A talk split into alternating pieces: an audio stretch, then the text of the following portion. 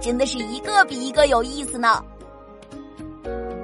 好啦，看完大峡谷和科罗拉多河的风景，更多的美景还在后头呢。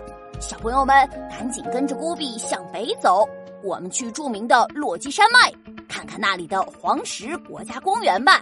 它可是一个很有名的国家公园哦。走吧，我们一起去了解一下它为什么这么有名吧。呵呵，我们到啦，这里就是黄石国家公园了。大家要跟紧孤碧，小心不要迷路哦，因为这里非常大。大到跨越了美国的三个州，所以公园里既有奔腾的河流，也有高高耸立的山峰，还有大大小小的喷泉。而最著名的就是在我们面前的老钟石间歇泉啦。这是一种像装了定时闹钟一样的喷泉，它每隔九十分钟左右就会喷发一次，喷出的水还能飞到十多层楼那么高。而且水量非常大，温度也特别高。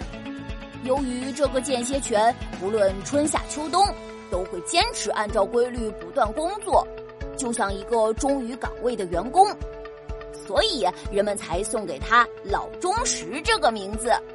不过，老钟石是怎么把水加热，又是怎样把热水送上高空的呢？不必告诉大家。这全靠老钟石下面藏着的黄石火山呢。这个火山已经很久没有爆发了，不过它身体里的岩浆还在咕嘟咕嘟的冒泡泡，不断加热头顶的泉水。有些泉水热得受不了，就会咻的一下子冲出地面，老钟石间歇泉也就这样形成啦。当然，黄石国家公园里的美景。可不是只有老钟石间歇泉哦，还有这个漂亮的大棱镜温泉。远远看上去，大棱镜温泉好像一块巨大的蓝色宝石。大自然这位工匠还在它外面绕了一圈又一圈彩色的装饰。你们看，有绿色的、黄色的，还有红色的，一层比一层漂亮呢，真是太神奇啦！在黄石国家公园里。还有很多五彩缤纷的景色，你看，黄石湖流淌着碧蓝的湖水，黄石大峡谷蕴藏着金黄的岩石，还有一个叫做画家调色盘的地方，这里的小坑还会冒出五颜六色的水呢。